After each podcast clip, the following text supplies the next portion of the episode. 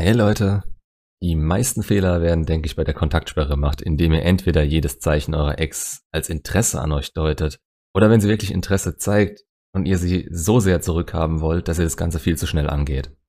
Also sollte ich euch vielleicht erklären, worauf ihr zu achten habt. Äh, ihr müsst euch zuerst mal in sie reinversetzen. Sie hat während der Kontaktsperre gemerkt, wie es ist, auf euch verzichten zu müssen. An besonderen Tagen oder nachts vorm Einschlafen, beziehungsweise immer mal wieder hat sie an euch gedacht, auch wenn sie versucht hat, es zu vermeiden. Wir Menschen sind einfach sehr auf unsere Bindung angewiesen. Und wenn wir mal eine Bindung zu jemandem gehabt haben, dann können wir die nicht einfach so lösen. Nicht von uns aus. Auch wenn sie euch das gesagt hat. Sie wird eure Stimme direkt abrufen können und Bilder und schöne Erinnerungen mit euch werden ihr einfach so in den Kopf kommen. Das alles passiert unterbewusst und vielleicht sogar ein bisschen bewusster inzwischen, wenn sie aktiv an ihrer Entscheidung zweifelt. Warum könnte sie zweifeln? Vielleicht hat sie zwischendurch einen anderen Kerl gehabt und es ging schief oder sie kam gerade aus der Erleichterung raus, mit euch Schluss gemacht zu haben. Sie sieht, wie es ohne euch ist und sie möchte wissen, wie ihr euch entwickelt habt, wie es euch geht, was ihr gerade macht. Ihr gebt ihr keinerlei Infos mehr darüber. Sie weiß das nicht mehr. Sie war das gewohnt, es immer zu wissen und jetzt tut sie es nicht mehr. Ihr meldet euch nicht. Und vielleicht auch ein bisschen die Frage, interessiert ihr euch wirklich nicht mehr für sie nach allem, was war? Und dann geht bei ihr dieselbe Angst los, die ihr gespürt habt, als ihr Schluss gemacht habt. Vielleicht ein bisschen schwächer, höchstwahrscheinlich ein bisschen schwächer. Aber selbst dann ist es ein Grund für sie neugierig zu werden und sich euch wieder näher anschauen zu wollen. Nur kann sie nicht direkt fragen, damit würde sie euch gegenüber komplett verwundbar dastehen. Und Menschen machen sowas einfach nicht. Es gibt natürlich Leute, die dann direkt auf euch zukommen und sagen, hey, schau mal, ich vermisse dich, ich habe einen Fehler gemacht, kannst du mir verzeihen? Aber geh nicht davon aus, dass deine Ex das machen wird. Geh eher von ein bisschen weniger aus. Craig Kenneth nennt das Ganze den Indirect Direct Approach, also die indirekte, direkte Annäherung. Einmal direkt, weil sie dir direkt schreibt. Social Media Likes oder zufällige Treffen im Supermarkt oder Kontaktaufnahme zu Freunden, um zu fragen, wie es dir geht, gehören da nicht dazu. Sie spricht oder schreibt dich direkt an. Von mir aus gibt sie dir Rauchzeichen, aber selbst dann müsste dein Name darin vorkommen. Alles andere wird von dir ignoriert und vielleicht als gutes Zeichen gesehen, aber mehr auch nicht.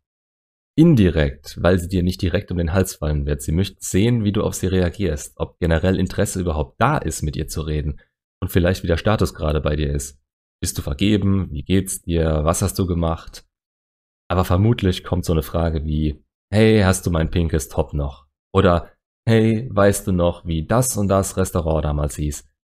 Das sind Indirect Direct Approaches. Und auf diese wartest du, um die Kontaktsperre zu beenden. Und eben auf sie zuzugehen.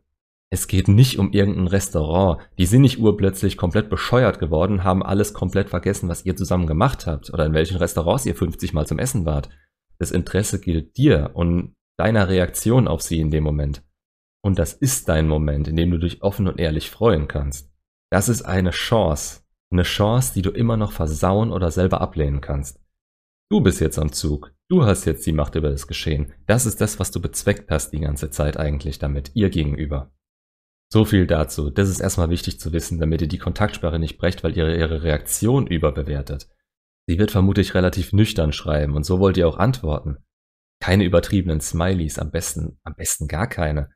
Schreibt sie, hey, wie geht's dir dazu, nachdem ihr auf die Frage geantwortet habt, dann sagt ihr natürlich, ja, mir geht's gut und fragt dasselbe bei ihr aber nicht überschwänglich. Ihr wollt offen ihr gegenüber sein. Euer Ziel ist jetzt, sie nach einem unverbindlichen kurzen Treffen zu fragen bzw. es anzusetzen. Wenn ihr einfach nur weiterschreiben würdet, könnte sie keine neuen schönen Erfahrungen mit euch sammeln. Gemeinsame Zeit schlägt das Texten einfach immer, weil nur hier können wir eine richtige Bindung zueinander aufbauen. Und das wollt ihr wieder.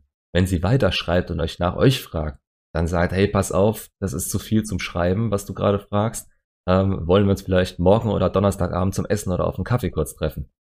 Fragt sie nicht nach einer Uhrzeit und ob sie überhaupt Lust hätte, was mit euch zu machen. Es gibt ihr nur wieder die Zügel in die Hand und zeigt ihr, dass ihr jederzeit für sie verfügbar seid. Ihr wollt diejenigen sein, die das entscheiden. Das macht auch einen gewissen Reiz für die Frau an euch aus. Sagt sie zu, habt ihr eure Chance. Ist sie unsicher oder sagt ab, sagt ihr, schade, kannst dich ja bei mir melden, falls du deine Meinung änderst und geht sofort wieder in die Kontaktsperre dann weiß sie zwar, dass das Interesse da wäre, sie zu treffen, aber mehr auch nicht und das ist gut so, weil sie dann weiter über dich nachdenkt. Und dann geht das Ganze wieder von vorne los. Du wartest wieder auf ihre Reaktion dir gegenüber. Das ist wieder die beste Möglichkeit für dich. entmystifizier dich auf keinen Fall, indem du denkst, die Kontaktsperre wäre jetzt rum und du könntest jetzt einfach weiterschreiben mit ihr. Das macht dich wieder uninteressant und du landest im besten Fall in der Friendzone. Das willst du nicht. Und wie es bei einem Treffen dann weitergehen könnte, erkläre ich in einem der nächsten Videos. Dafür gibt es zu viele Eventualitäten, dass ich das jetzt äh, hier noch mit reinpack. Das wäre es erstmal zu dem Thema. Also macht's gut und bis zum nächsten Video.